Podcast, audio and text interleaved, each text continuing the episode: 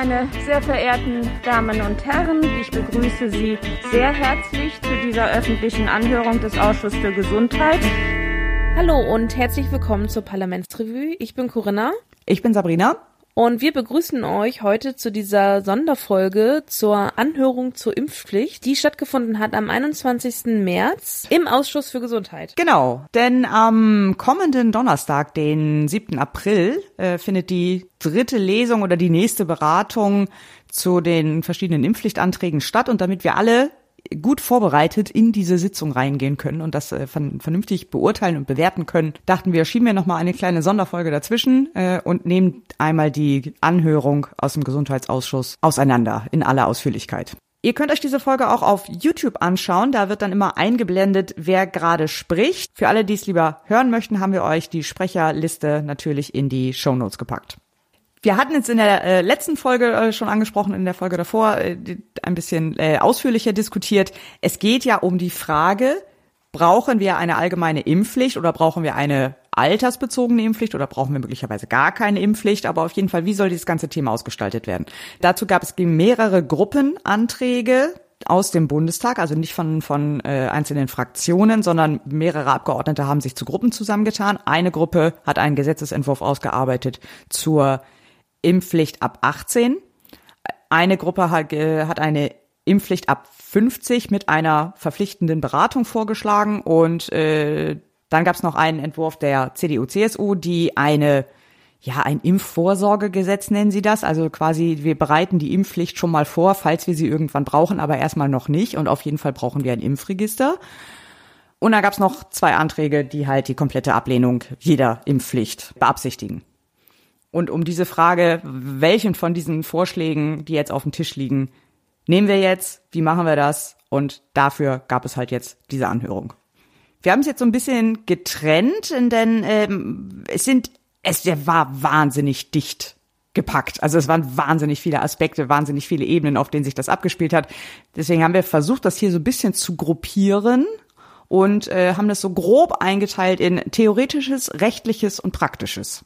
Und ich würde sagen, wir fangen mal mit dem Theoretischen an. Ja, genau. Es ist damit zu rechnen, dass es zu weiteren Infektionswellen kommt. Dies ähm, können weitere Infektionswellen sein mit ähm, veränderten Varianten, ausgehend von der Omikron-Variante, aber wie Sie auch schon sagten, äh, von der Delta-Variante, die ja weiterhin auch noch weltweit zirkuliert. Was dazu äh, wichtig zu sagen ist, ist, dass es kein Naturgesetz ist, dass Varianten milder werden in, ihrem, ähm, in ihrer Pathogenität. Es ist ausgesprochen unwahrscheinlich, dass die jetzige Omikron-Variante die letzte Variante ist. Es ist davon auszugehen, dass das Virus sich weiter evolviert. Evolution bei Viren ist keine Einbahnstraße. Es äh, wird weiter, die Straße wird weiterführen und kann auch noch Abzweigungen nehmen. Alter ist unzweifelhaft ein relevanter Risikofaktor. Das gilt insbesondere für die über 75-Jährigen. Dennoch ist das Alter nicht an erster Stelle, sondern wie Daten des Robert-Koch-Instituts zeigen, dass hämato-onkologische Erkrankungen mit Therapie, metastasierte solide Tumorerkrankungen, Demenz, Herzinsuffizienz, ein ganz wichtiges Krankheitsbild auch bei Jüngeren, Dialysepatienten, schwere Lebererkrankungen, Organtransplantation und alle Erkrankungen mit Schwäche des Immunsystems eine herausragende Rolle spielen. Es lässt sich eigentlich keine eindeutige Altersgrenze ziehen, insbesondere nicht, da wir weder Altersgruppen noch Risikogruppen sinnvoll innerhalb der Gesellschaft, aber noch viel weniger sinnvoll innerhalb sozialer Zusammenhänge isolieren können. Für den Eigenschutz sind unsere Impfstoffe, die wir jetzt haben, äh, perfekt geeignet, äh, viel besser, als man es erwarten konnte. Für den Fremdschutz, äh, das heißt davor, dass man sich das Virus einfängt und es weitergibt an andere, ähm, ist ein anderer Zweig der Immunität verantwortlich, nämlich die Antikörper auf den Schleimhäuten. Die allerdings verschwinden sehr schnell. Innerhalb von Wochen äh, sind, sie wieder, sind sie wieder weg. Und das sieht man dann auch an den Infektionszahlen. Äh, da gibt es praktisch keinen Schutz mehr. Dann könnte man sagen, dann boostert man doch immer mal wieder. Äh, leider schiebt das Immunsystem da auch einen Riegel davor, denn es gewöhnt sich ähm, an die Impfstoffe und reagiert immer schwächer, was man sehr schön sehen kann äh, bei der äh, vierten Impfung in Israel. Es wird also weiterhin weil es keine sterile Immunität gibt, Infektionen geben. Äh, die Infektionen werden die betreffen, die geimpft sind. äh, auch die genesen sind. Und das wird in den nächsten Jahren, Jahrzehnten, vielleicht sogar Jahrhunderten wie bei den anderen äh, saisonalen Atemwegserkrankungen auch weiter laufen. Es wird also weiterhin Todesfälle geben, Erkrankungen, die man nicht verhindern kann. Die Durchseuchung wird ja passieren, ob wir das mögen oder ob wir das nicht mögen. Das ist eine Realität bei so einem Naturereignis. Das stand schon am Anfang der Pandemie fest. Kinder gehören zu den Hauptleidtragenden der Pandemie. Und zwar ironischerweise gar nicht mal wegen ihrer äh, primären Krankheitslast bedingt durch eine Infektion, die meist milde verläuft und nur in seltenen Fällen zu schweren Verläufen führt, sondern eben durch sekundäre Krankheitslast, die in der Regel den Pandemiemaßnahmen der letzten zwei Jahre geschuldet sind. Dazu kommt dann, dass äh, die Kinder einen geringen, relativ geringen individuellen Nutzen von der Impfung haben. Das heißt, wir impfen im Grunde die Kinder ganz wesentlich, um eben vulnerable Gruppen unter den Erwachsenen zu schützen. Das sind nur in einem geringen Teil Menschen, die sich nicht impfen lassen können. Das sind ganz vorneweg Menschen, die sich nicht impfen lassen wollen. Jetzt geht es darum, dass sie nicht noch mehr Jahrgängen im Herbst ähm, Jahre ihres Lebens rauben, die die nie wieder kriegen. Für uns hier im Raum ist das nicht so schlimm. Aber für 14-Jährige und 16-Jährige und 18-Jährige ist jedes Jahr, in dem sie das Land lahmlegen, wirklich ein Anschlag auf deren Lebensplanung. Also gerade Menschen mit Immunsuppression haben ja das Problem, dass Impfungen oft bei ihnen nicht so wirken, wie das bei Menschen mit allgemeinem ähm, normalen ähm, Immunsystem der Fall ist. Ähm, gerade Menschen mit Organtransplantationen, aber auch Menschen mit Krebserkrankungen, die in der Folge leider auch nach wie vor trotz drei- oder viermaliger Impfung oft äh, in den Intensivstationen äh, mit schweren Erkrankungen ähm, eben liegen wir brauchen eine gewisse Grundimmunität, damit diese Menschen sich wirklich ähm, in der Bevölkerung ohne größere Sorgen bewegen können. Vor dem Hintergrund äh, weisen wir seit einiger Zeit darauf hin, dass ähm, Pflegeheime insbesondere offene Orte sind, äh, die, wo das Miteinander und Geselligkeit äh, wichtig sind für die Lebensqualität. Und vor dem Hintergrund äh, man sich zumindest vergegenwärtigen muss, dass viele hundert äh, Besucher und Besucherinnen in Pflegeeinrichtungen kommen und ähm, sozusagen dieser Schutz äh, im Moment nicht gegeben ist. Es muss in der ganzen Debatte und der Diskussion irgendwie auch klar sein, dass wir es durchaus auch mit Spätfolgen nach milden ähm, Covid-19-Infektionen zu tun haben. Und zwar liegt das Risiko mittlerweile bei ungeimpften Spätfolgen zu erleiden bei 10 Prozent. Und das entspricht bei den aktuellen Infektionszahlen ja mehreren hunderttausend bis Millionen Menschen, die von Spätfolgen betroffen sind. Ähm, das Risiko für Long-Covid bei Geimpften lässt sich laut einer ähm, englischen Studie um 50 Prozent reduzieren und liegt dementsprechend dann nicht mehr bei 10 Prozent der Infizierten, sondern bei 5 Prozent. Bei Long-Covid-Symptomatiken und Spätfolgen nach Covid-19-Infektionen handelt es sich eben nicht nur um die alten und die vorerkrankten Menschen, sondern häufig um junge Menschen im arbeitsfähigen Alter. Es ist so, dass wir in der Tat im Vergleich zum Beginn der Pandemie deutlich bessere Behandlungsoptionen zur Verfügung haben. Hier gibt es äh, neben antiviral wirkenden Substanzen, die oral verabreicht werden können, äh, unter anderem äh, sogenannte monoklonale Antikörper.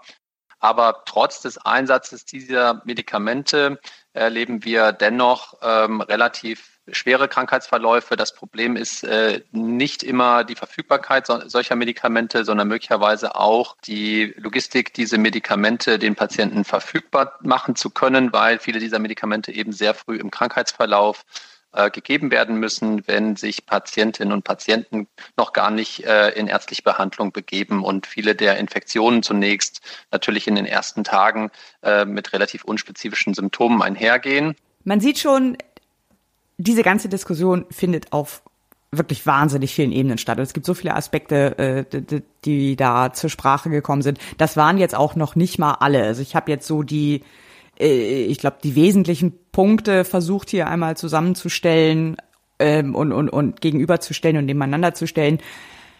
Ähm, es sind noch viele andere Sachen zur Sprache gekommen, aber ähm, ja, es, äh, es war sehr, sehr dicht gepackt. Ja, also ich, ich finde, was man an diesen, ähm, an dieser Kategorie Theoretisches, was du jetzt, jetzt zusammen äh, geschnitten hast, auch deutlich hört, die, die Impfung als solche, wie gesagt, denke ich mal, in der in der ernstzunehmenden Wissenschaft, ähm, in der breiten Masse, ja, du weißt, warum ich das sage mit dem ernstzunehmenden, weil da natürlich auch noch andere Stimmen waren.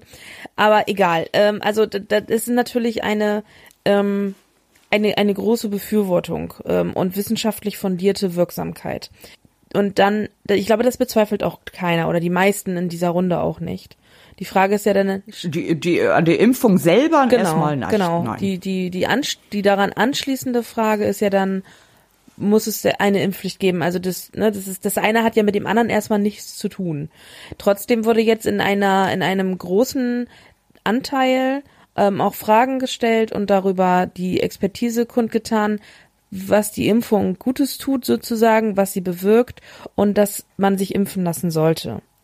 Und ähm, das, das, das finde ich aber hat ja nichts mit der Frage zu tun, äh, erstmal, ob es eine Impfpflicht geben sollte. Also Impfbefürworter mhm. sein und Befürworter einer Impfpflicht sein sind ja zwei verschiedene Sachen. So, ne? Ja.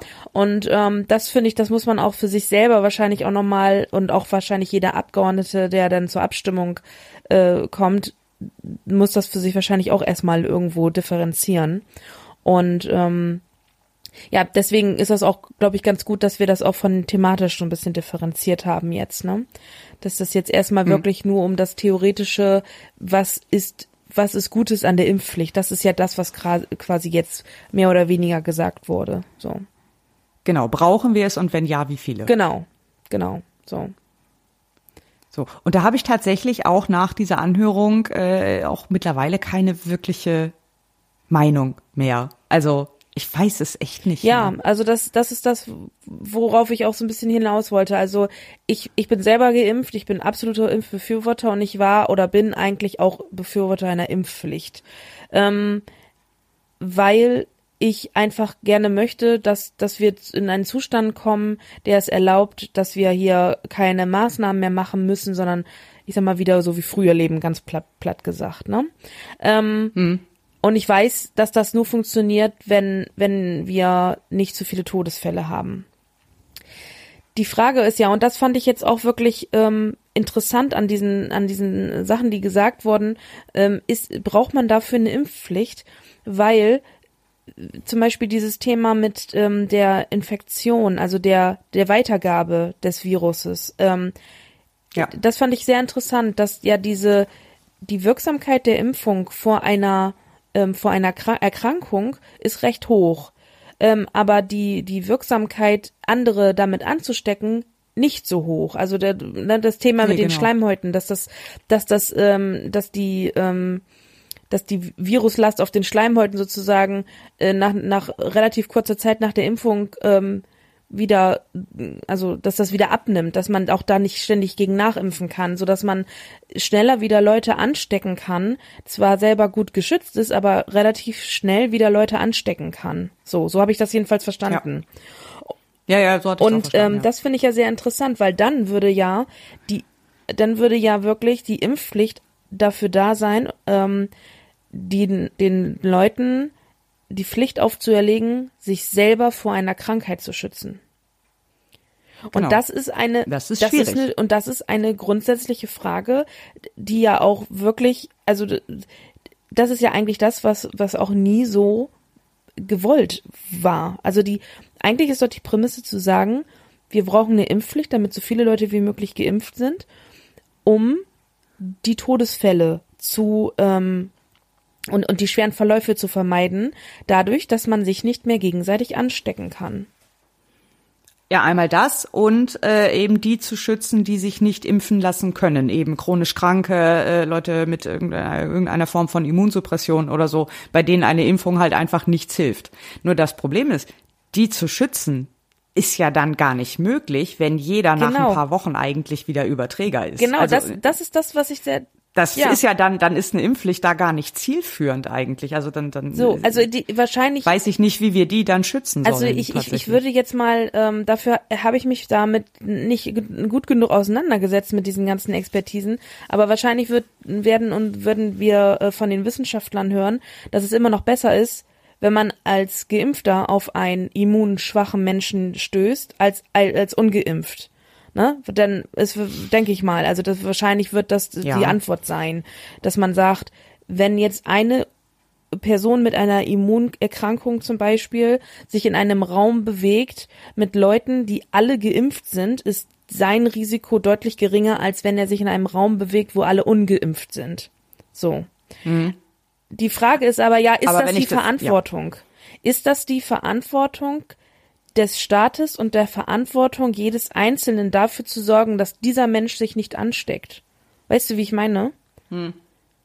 Also das, äh, ja. also äh, das ist, wenn diese Impfung da wirklich dafür sorgen würde, dass dieser Mensch sich nicht mehr ansteckt, würde ich sofort sagen, ja, Impfpflicht muss her. Mhm. Aber ja. wenn das gar nicht gegeben ist, sondern nur das Risiko geringer ist, also wir können es nicht verhindern. Und auch nur ein paar Wochen, wenn ich das richtig verstanden habe. Also auch nicht, nicht dauerhaft. Also auch selbst, du, wenn ich das richtig verstanden habe, dann überträgst du oder bist du selber über, quasi wieder Vollüberträger ja. nach schon ein paar Monaten. Genau. Also demnach, also das würde dann entweder heißen, quasi um dieses Ziel zu erreichen, äh, müsste so alle drei Monate eine Boosterimpfung her. Und da sagt der, der eine äh, Sachverständige ja auch, ja, das funktioniert auch nicht, weil das Immunsystem macht das auch nicht mit. Also das gewöhnt sich halt genau. irgendwann dran. Also äh, da sehe ich da eigentlich, um dieses Ziel zu erreichen, sehe ich dann da tatsächlich keine Chance. Ja, und ich so und, und letztendlich wäre dann die Impfpflicht eigentlich eine Pflicht dazu, seinen eigenen Krankheits, äh, also seine eigene Krankheit zu vermeiden. Ne, bei denen, also weil man dann sagt, äh, gegen Krankheit schützt diese Impfung sehr gut, aber nicht vor Übertragung so gut. So, also wäre würde doch die Impfpflicht auf Krankheitsschutz abzielen und das ist eine Sache. Es ist nicht Aufgabe des Staates, den einzelnen Menschen vor einer Krankheit zu schützen. Ne? Genau. Also, also man könnte es höchstens noch sagen, okay, äh, äh, wir, wir, wir schützen die Gesellschaft davor, dass zu viele gleichzeitig krank werden, wo wir mit der, bei der Überlastung des Gesundheitssystems gut, das sind. Ist, das, ist, das ist ja eine andere wo, Sache, aber das war jetzt gerade ja nicht die ja, Prämisse bei diesen ganzen Expertisen. Nee, die ging so ein bisschen unter, weil das ja jetzt mit der aktuellen, mit der Omikron-Variante ja auch nicht der Fall ist. Also mhm. ich meine, wir gucken uns bei den Inzidenzen, äh, Inzidenzen an, die wir jetzt gerade haben, mit irgendwie knapp 2000 oder 1800, ich, ich gucke mir das nicht mehr an, keine Ahnung. Ähm, aber die, die Krankenhäuser sind jetzt, also entspannt nicht, aber ent, noch deutlich entfernt von einer Überlastungsgrenze. Trotz dieser hohen Inzidenzen. Also ist anscheinend dieses Überlastungsargument da auch nicht mehr ja, so gegeben. Ja, äh, da, da gebe ich dir erstmal recht, wobei ich da ähm, so ein bisschen differenziert drauf gucke, weil ich weiß immer nicht, woher die ihre ähm, Zahlen nehmen, ob die nur auf die Intensivstation gucken oder auch auf den Normalstationen, weil es ist ja aktuell so, dass die Intensivstationen recht, ich sag jetzt mal in Anführungszeichen, leer sind mit Covid-Patienten. Ähm, verhältnismäßig, verhältnismäßig so. Und dann wird, aber, aber die normal, aber die, die leichten Verläufe, die ja trotzdem im Krankenhaus enden können, weil, ne, ah. dann vielleicht keine Intensivmedizin notwendig ist, aber eine trotzdem äh, stationäre Behandlung, die sind da, die laufen da teilweise aber am Limit auf den Normalstationen. Also da weiß ich nicht, ob das wirklich so ah, okay. ist, dass da, dass da weniger Leute ins Krankenhaus kommen. Ich kann, ich glaube nur, die kommen weniger auf die Intensivstation. Und da ist die Frage, ab wann reden wir denn von einer Überlastung? Geht es wirklich nur um die Intensivbettenbelegung? Wenn es nur darum geht, dann brauchen wir keine Impfpflicht aktuell, muss man einfach so sagen. Mhm. Weißt du, wie ich meine? Also wenn das ist das Ja, ich weiß. Hm? Das ist ja das Thema, so müssen wir müssen wir als also oder muss der Staat erstmal jeden einzelnen davor schützen, sich zu infizieren? Muss der Staat dafür sorgen, dass die Krankenhäuser nicht zu voll werden, auch wenn sie es noch stemmen können? Also wo wo muss der Staat als mit mit einer mit einer Pflicht eingreifen, um was was muss der sicherstellen? Also ja. solange, solange das noch irgendwie funktioniert, das, das klingt zwar blöd, aber ist das die Pflicht des Staates zu sagen, wir müssen dafür sorgen, dass die Normalstationen wieder leerer werden zum Beispiel? Wir müssen dafür sorgen, dass sich die vulnerablen Gruppen nicht mehr anstecken? Ich weiß es nicht. Ja, das können wir halt nicht. Ja. Ich weiß es auch nicht. Aber da gehen wir direkt quasi in so eine rechtliche Bewertung schon fast rein. Ich würde sagen, wir äh, hören vielleicht in den nächsten Block mhm. mal kurz rein. Die Einführung einer Verpflichtung gegen das Virus sich impfen zu lassen, greift vor allem in das Grundrecht der Betroffenen auf Leben und körperliche Unversehrtheit ein. Der Zuschnitt des Kreises der Impfverpflichteten muss zudem den Anforderungen des allgemeinen Gleichheitssatzes genügen. Die genannten verfassungsrechtlichen Vorgaben legen dem Gesetzgeber umfangreiche Begründungslasten auf. Diese Begründungslasten werden die vorliegenden Gesetzentwürfe bisher nur unzureichend gerecht. Wir wissen eben heute nicht, wenn ich die Gesetzesbegründungen zugrunde lege, welche Varianten wir haben werden und wie gut die Impfstoffe und die durch sie produzierte Immunisierung auch gegen diese Varianten und die dann dadurch ausgelösten Erkrankungen wirken werden. Äh, der Gesetzgeber ist jetzt in einer schwierigen Situation, weil er nicht abschätzen kann, wie sich die äh, Entwicklung tatsächlich im Herbst entwickelt. Dass wir eine Welle kriegen, scheint ja unter den Sachverständigen sicher zu sein. Aber ob diese auch das Gesundheitswesen in einer Weise überlastet, dass das eine Impfpflicht jetzt rechtfertigen könnte, das ist eben offen. Also eine gestufte Regelungstechnik, Gesetzesgrundlagen jetzt, Aktivierung gegebenenfalls später, ist nicht nur verfassungsrechtlich der bessere Weg, sondern er ermöglicht auch ein hinreichendes Maß an Flexibilität, das man vielleicht braucht, weil die jetzige, weil die Situation im Spätsommer oder Herbst eben nicht absehbar ist. Die Entscheidung über eine allgemeine gesetzliche Impfpflicht wird derzeit in einer Situation höchster empirischer Ungewissheit diskutiert. Wir haben davon schon gehört, die bestehenden Unsicherheiten haben erheblichen Einfluss auf die rechtliche Bewertung. Damit sei nicht gesagt, dass am Impfen zu zweifeln sei. Es bestehen aber erhebliche Zweifel daran, dass die eingesetzten Impfstoffe die Eignung haben, signifikant auf das Infektionsgeschehen einzuwirken. Und solange das nicht geklärt ist, bedeuten diese Ungewissheiten, dass eine Impfung nicht verpflichtend angeordnet werden darf. Vielmehr bedarf es der Freiwilligkeit, also der Einwilligung des Betreffenden zur Durchführung des Eingriffs.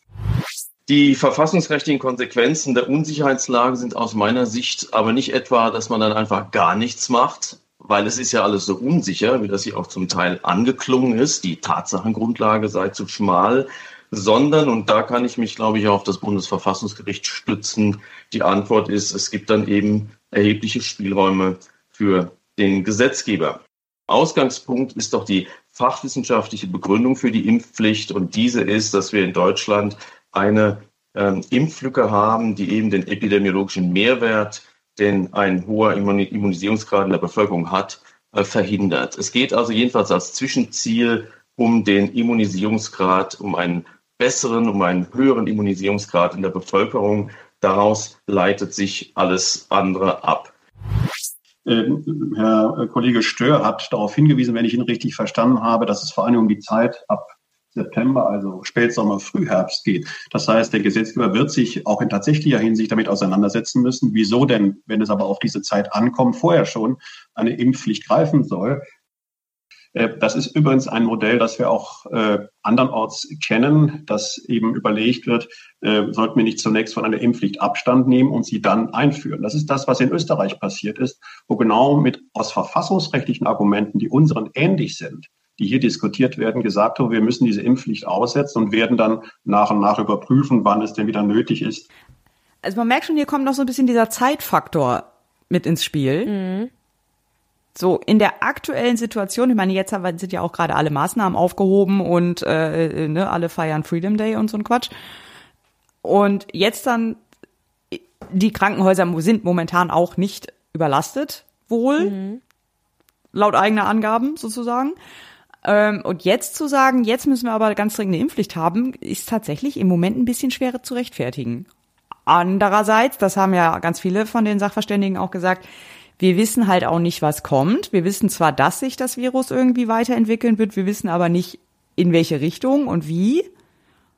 Aber jetzt irgendwie so auf Vorrat ist auch schwierig. Ja, das ist ja auch im Prinzip, das schließt sich jetzt ja also aus der rechtlichen Perspektive auch noch wieder dem an, was wir eben gesagt haben. Ne? Dieses ähm, kann, also wenn wir uns schon diese Fragen stellen, ob das wirklich die Pflicht des Staates ist und ob das wirklich notwendig ist, dass wir eine Impfpflicht auferlegt bekommen oder ne, dass, der, dass es ins Leben gerufen wird, denn stellt sich natürlich ganz, ganz klar auch diese Frage allen Verfassungsrechtlern noch viel mehr. Ne? So. Äh, mhm, und ja. die haben, äh, und, und die schließen sich ja dann auch mit dieser Argumentation, ja, dem dann auch an, den, den Gedanken, die wir gerade hatten, das sind ja genau die gleichen Gedanken, die die dann auch haben. Plus diese ähm, zu, äh, zeitliche Komponente, dieses Präventive, was ja eigentlich, also ne, das mhm. ist ja eine Präventivmaßnahme für einen, einen Zeitraum, der Ende des Jahres stattfinden soll, sozusagen. Natürlich muss man früh genug impfen, damit dann bis dahin die Immunisierung stattfindet, wenn das das ist, was man erreichen will, das Ziel. Aber ähm, äh, die Frage ist ja einfach, ist das, kann man eine Pflicht, also hat der Staat die Befugnis dafür, eine Pflicht ins Leben zu rufen?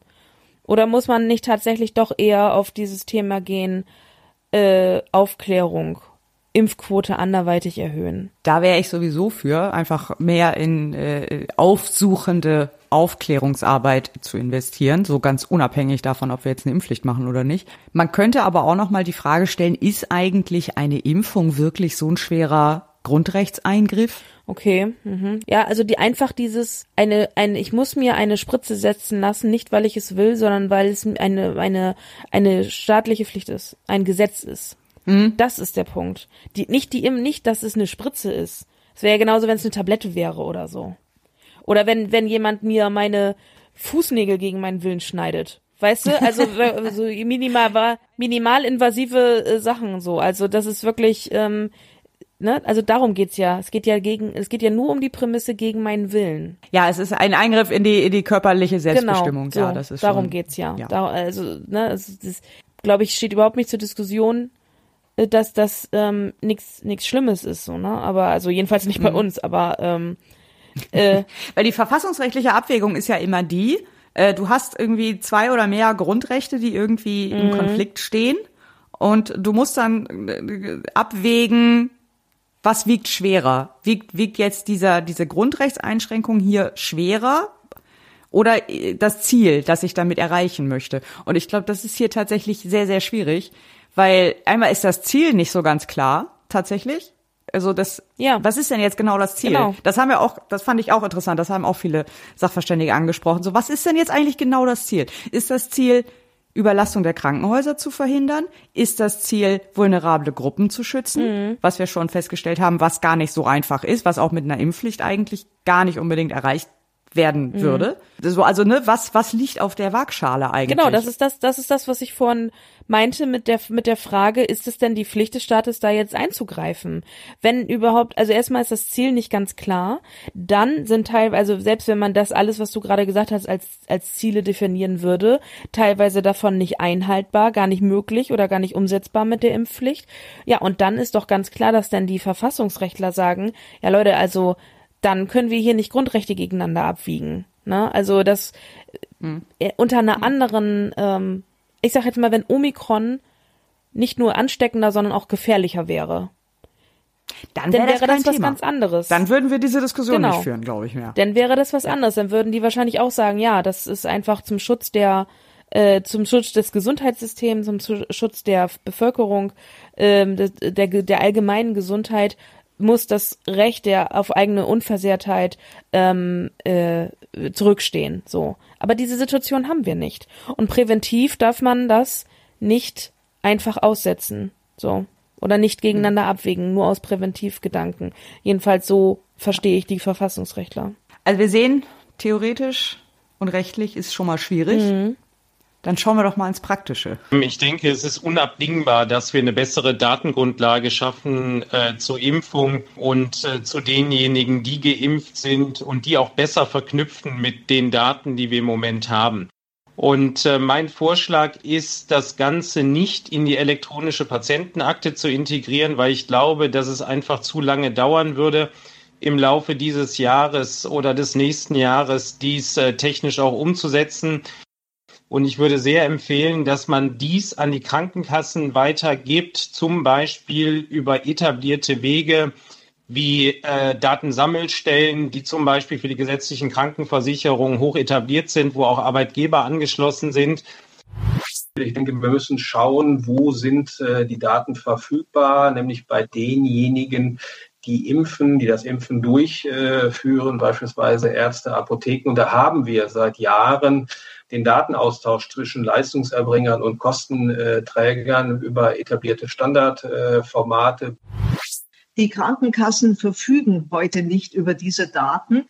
Ähm, und wir sehen ähm, vor allem, ähm, wir haben vor allem Bedenken äh, dahingehend, dass die Krankenkassen äh, einfach ordnungspolitisch auch nicht die Aufgabe haben, eine Gesundheitsbehörde oder gar eine Ordnungsbehörde darzustellen oder zu solchen Aktivitäten auch beizutragen, indem sie zum Beispiel stichprobenartige Kontrollen durchführen sollen, äh, wie in beiden Gruppenanträgen vorgesehen. Das sehen wir nicht als Aufgabe der Krankenkassen. Es sind einige organisatorische Probleme zu bewältigen. Wenn also jetzt Briefe geschrieben werden zu Informationen über die Impfpflicht, personalisierte Schreiben, 60 Millionen, das wird einfach in dem Zeitraum, der vorgesehen ist, nicht zu schaffen sein. Zudem ist das geplante Verfahren eher weder wirtschaftlich noch funktional oder nachhaltig. Es müssen also 97 äh, unabhängige Melde- und Prüfprozesse initialisiert werden in der gesetzlichen Krankenversicherung. Hinzu kommen dann noch die privaten und sonstigen äh, Versicherer. Darüber hinaus muss man wissen, dass äh, die Kassen äh, nicht sicher über die aktuellen Adressdaten all ihrer Versicherten äh, verfügen. Also die Ummeldungen bei den Meldeämtern sind die weitgehend aktuell, aber ehe sich jemand bei der Krankenkasse ummeldet, das dauert.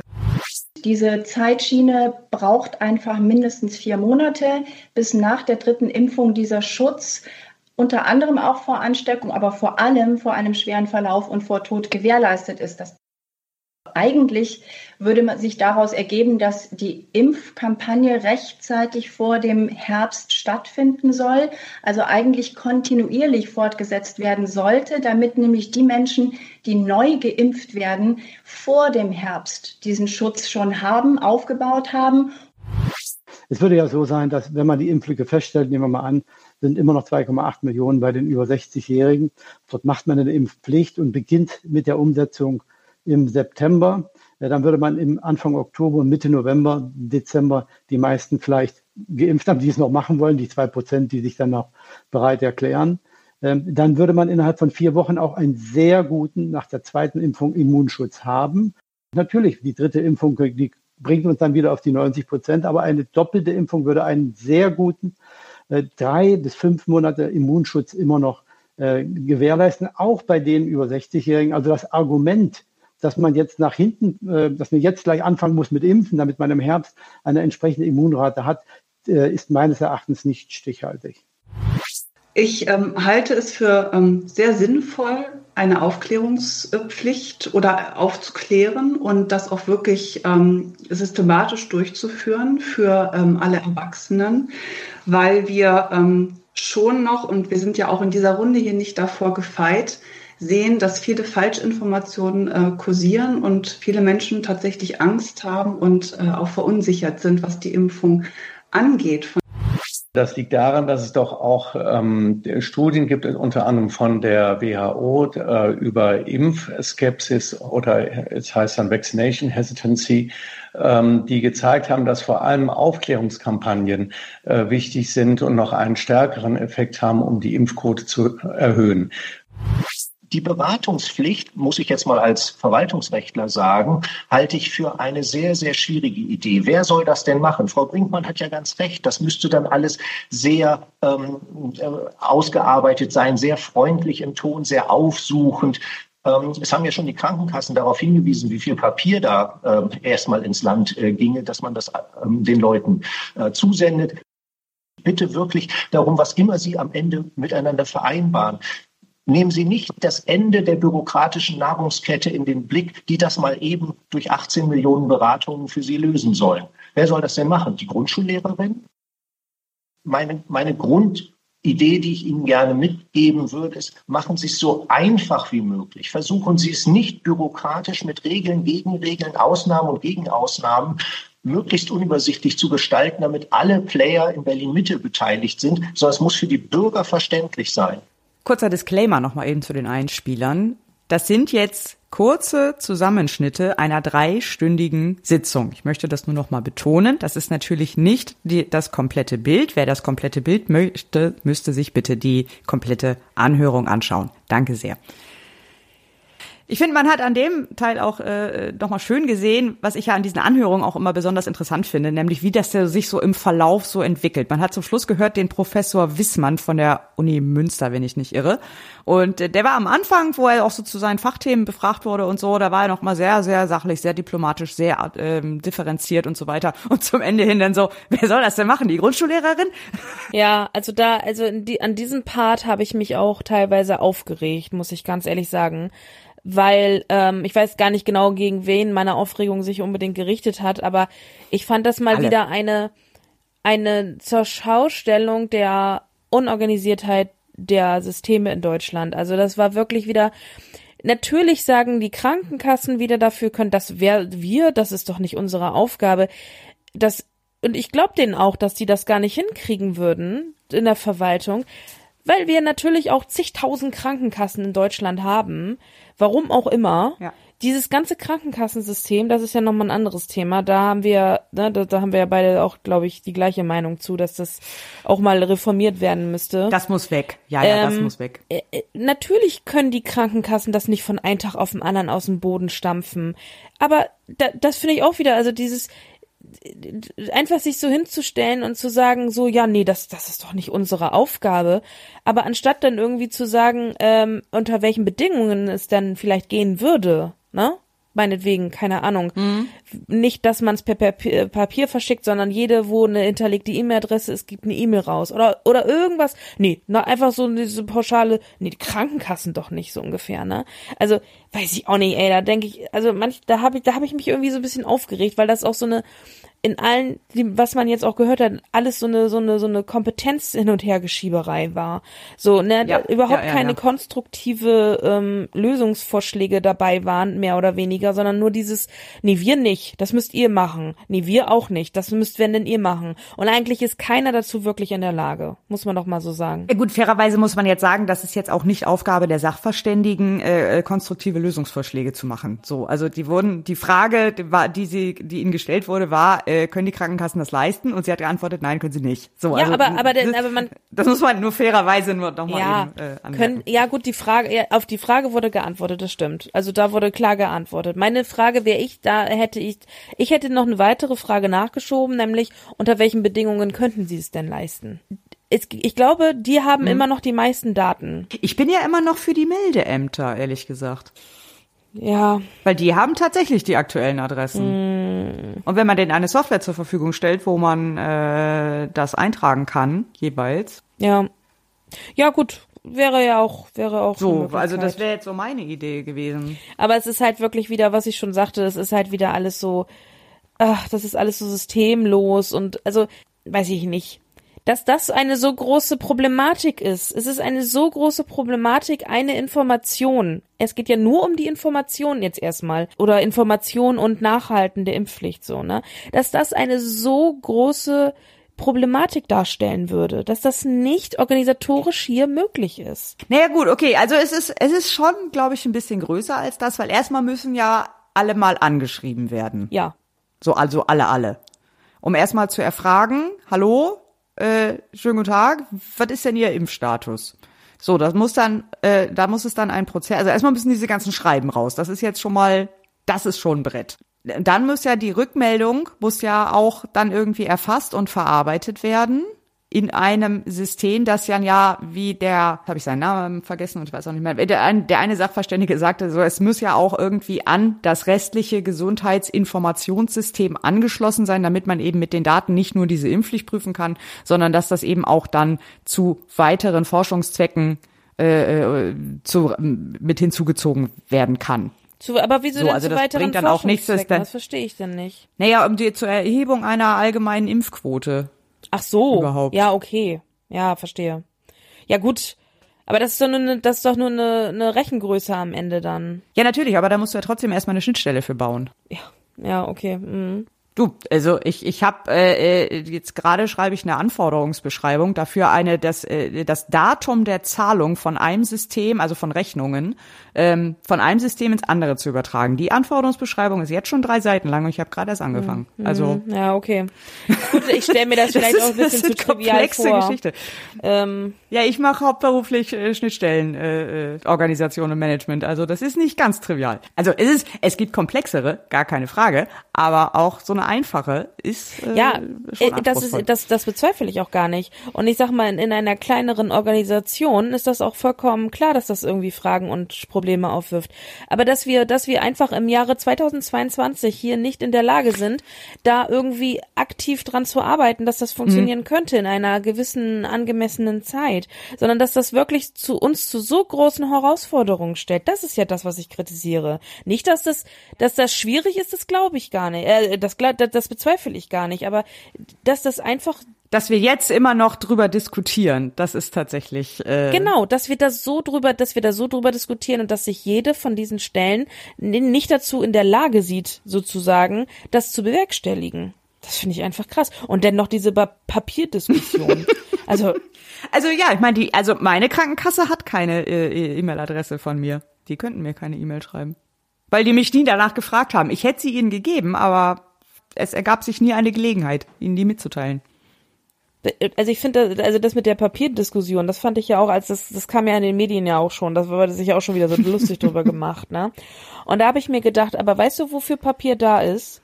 Um jeden Samstag oder wann auch immer diese blöde Werbung ins Haus gespült bekommt, diese, die noch in Plastik ja. eingepackt ist. Kennst du diese komischen, also diese ich war, komische ja, also äh, Fernseh Fernsehzeitschrift, wo dann so Werbung dran klebt und dann ist das noch so in so Plastik. Ja, das ist der Grund, warum ich ein bitte keine Werbungsschild an meinem Briefkasten habe. Ja, ich habe das auch. Also ich kriege das selber auch nicht, aber ich weiß, dass es das ja gibt. Also früher, als das Schild noch nicht hing, hat man es selber gekriegt und von Nachbarn und so weiter. Das kriegt ja jeder Haushalt irgendwie anscheinend. jeder Haushalt in Deutschland, sage ich jetzt einfach mal. Für so eine, für so ein scheißes Papier denn da. Aber für, also, dass wir überhaupt darüber sprechen, dass wir den Leuten nicht das Information zur Verfügung stellen können, weil wir eine Papierknappheit haben. Also, wir weichen vom Thema ab. Ja, also ja, ich weiß, ich habe nur ich irgendwie ich reg mich darüber so auf, weißt du, so ich über dieses ich. über diese Systemlosigkeit irgendwie. Das ist so ja. Ich meine, dass wir hier gut, ich das ist ja auch ein ist ja auch ein offenes Geheimnis, dass wir alle dass das hier wirklich an, an Digitalisierung, an, an äh, ja, Systemen äh, gearbeitet werden muss, ohne Ende in jeglichen Bereich innerhalb der äh, und ja, der, der mhm. öffentlichen mhm. ähm, Organisation, die wir so haben. Ich denke, auch daran wird es auch einfach komplett scheitern. Also ich, wenn, wenn sie überhaupt beschlossen wird, die Impfpflicht, was ich auch gerade noch nicht sehe, dann wird sie genau daran scheitern. Also es kann sein, dass sie beschlossen wird. Ich halte die Wahrscheinlichkeit so bei, keine Ahnung, ich sage jetzt mal 25 Prozent. Und dann wird es aber exakt nichts bringen, weil sie es einfach organisatorisch nicht auf die ja, Reihe kriegen. Das, ja, das, das ist so. Ich, das, ich auch das ist also das ist so Szenario B, Szenario A. Also das Wahrscheinlichste ist auf jeden Fall, dass, äh, dass es einfach im Sande verläuft und nichts passiert jetzt am Donnerstag. Ja. Das wäre so meine Prognose. Ja. Also das ist, das ist so der Part auch gewesen, der mich an der Anhörung dann, wie gesagt, auch irgendwie echt aufgeregt hat. Also weil das wieder so eine, das, weißt du, das ist schon wieder so eine Ohnmacht mhm. so. Nee, wir können es einfach ja, nicht. Ist zu komplex für uns. Das ist Problem. zu komplex. Wir sind noch, wir haben einfach noch, wir müssen jetzt gerade erstmal das aufholen, was wir die letzten zehn Jahre verschlafen haben. 20. Wir haben jetzt, wir können jetzt keinen Step in die Zukunft machen, so, weißt du? Wir müssen jetzt erstmal den Status quo clean kriegen, so, ne? Und dann können wir mal darüber reden, ob wir uns mal in irgendwas auch verbessern können. Aber selbst da sind wir ja noch nicht. Genau. Wobei ich die, die Anhörung insgesamt gar nicht so schlecht fand. Also ich fand sie tatsächlich sehr interessant, weil wirklich einmal kondensiert alle Argumente von auf allen verschiedenen Ebenen äh, da einmal in drei Stunden durchgekaut wurden. Fand ich eigentlich so, ne, für den Gesamtüberblick fand ich das eigentlich ganz gut. Ja, ja also ich bin auf jeden Fall äh, sehr gespannt, wie das am Donnerstag ablaufen wird und äh, was dann dabei rauskommen wird. Wie gesagt, meine mhm. Vermutung ist äh, nichts. Ja, ich denke auch. Also ich denke auch nicht, dass das überhaupt beschlossen wird. Ich denke, das wird keine Mehrheit finden, weil genau diese Fragen, die wir uns gestellt haben, genau die Bedenken und die die, La äh, die andere Situation, in der wir ein, uns einfach momentan befinden, als es die noch zum Beispiel Anfang 2021 war, glaube ich, hat viele Befürworter verloren oder hat ja. viel gekostet. So, also das, das glaube ich einfach. Das denke ich auch, ja. Das Thema, diese Anhörung, diese Diskussion Anfang 2021 wäre eine andere gewesen. Ja, genau. Das stimmt. Und da, das ist einfach, und das ist ja auch schon, das ganze Thema ist ja auch jetzt auch schon so lange in der Diskussion, ähm, spätestens seitdem Karl Lauterbach Gesundheitsminister geworden ist, ähm, ist das, ist das eben im Gespräch und da sind, da ist es jetzt aber auch schon wieder ein halbes Jahr vergangen.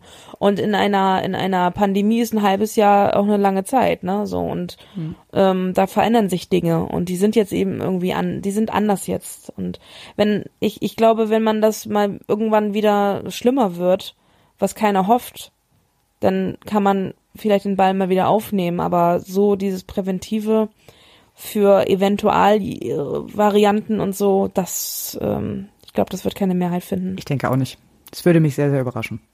Mhm. Gut, aber ich denke, dann gehen wir gut vorbereitet in diesen Donnerstag. Ja. Und harren der Dinge, die da kommen. Dann würde ich sagen, vielen Dank fürs Zuhören. Danke für die Aufmerksamkeit. Ihr könnt diesen Podcast abonnieren auf YouTube, auf Spotify, auf iTunes, auf Podcast Addict, wie sie alle heißen. Egal welche Plattform, wir sind auf jeden Fall da. Und wir freuen uns auf die nächste Folge Mitte April. Und bis dahin sagen wir Dankeschön und tschüss. Tschüss.